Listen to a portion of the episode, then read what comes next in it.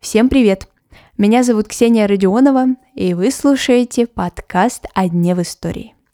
На календаре 5 июня, и в этот день, в 1909 году, в Петербурге был открыт памятник императору Александру Третьему. Интересно, что по истории одного лишь монумента можно посмотреть на политические изменения в стране и увидеть ее героев в глаза. Сейчас этот памятник живет на месте, где когда-то стоял броневик Ленина. А изначально местоположением монумента была сегодняшняя площадь Восстания. Сегодня же там стоит обелиск городу-герою Ленинграду. Но обо всех этих перемещениях по порядку.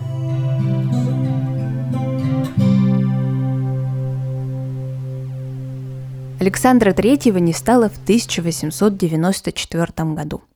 И после его смерти его сын Николай II заказывает монумент. Проходил даже специальный конкурс, и различные скульпторы, архитекторы и художники предоставляли свои работы. И вот финалист выбран. Пауло Трубецкой приступает к работе. И когда уже этот памятник был закончен, Многие просто остались в шоке. Настолько им не понравилось изображение Александра Третьего. Правда, его супруга Мария Федоровна этот памятник одобрила, и только поэтому его жизнь продолжилась в северной столице, а не в Сибири, куда Николай II хотел этот монумент отправить в так называемую ссылку. В присутствии императора и его семьи состоялось торжественное открытие монумента на Знаменской площади, сегодняшней площади Восстания. Императору Александру III, державному основателю Великого Сибирского пути. При создании памятников в них нужно по-хорошему заложить какой-то смысл, идею, ну и в идеале создать целый комплекс символов вокруг. Здесь же все сошлось. Монумент расположили у нынешнего московского вокзала, который тогда носил название Николаевский. И это все потому, что именно Александр стал инициатором строительства Транссибирской магистрали. На тот момент образ императора показался жителям города достаточно нетипичным, реалистичным и в какой-то мере даже оскорбительным. Появляются разные в народном творчестве глумливые стишки, например, такой – Третья дикая игрушка для российского холопа был царь-колокол, царь-пушка, а теперь еще царь-жопа. Если в имперское время смеялись только потихоньку, за углом и с лучшим другом, то вот в советское время смех уже был в открытую. К десятилетию октября памятник проживал еще на своем законном месте, и его почему-то решили преобразить.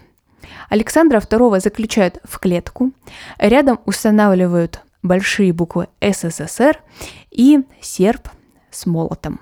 Если до революции насмешливые четверостишья гуляли только в устной речи, то вот после нее на гранитном постаменте выбивают стихотворение Демьяна Бедного «Пугало».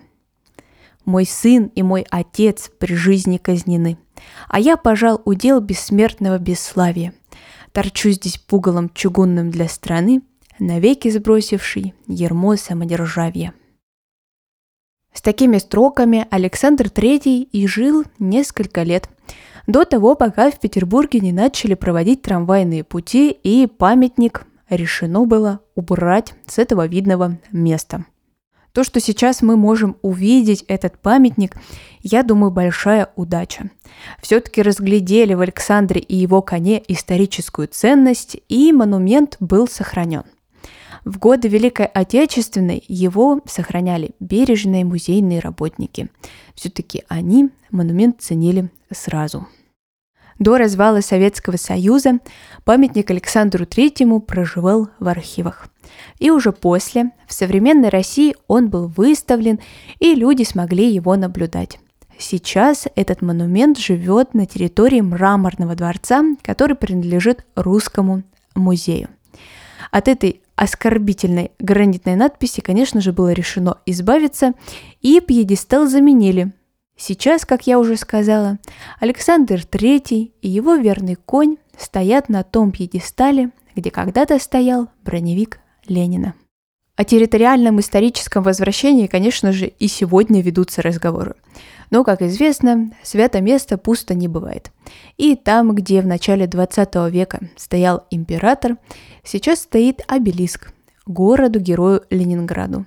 И то место, что когда-то было частью железнодорожного ансамбля, сейчас часть ансамбля, посвященному Великой Отечественной войне. Ну а на сегодня это все. Спасибо, что вы прослушали этот выпуск. Я вам обязательно сегодня оставлю много исторических фотографий. Не забывайте подписываться на мой телеграм-канал и ВКонтакте. А мы услышимся с вами совсем скоро. Желаю вам хорошего дня.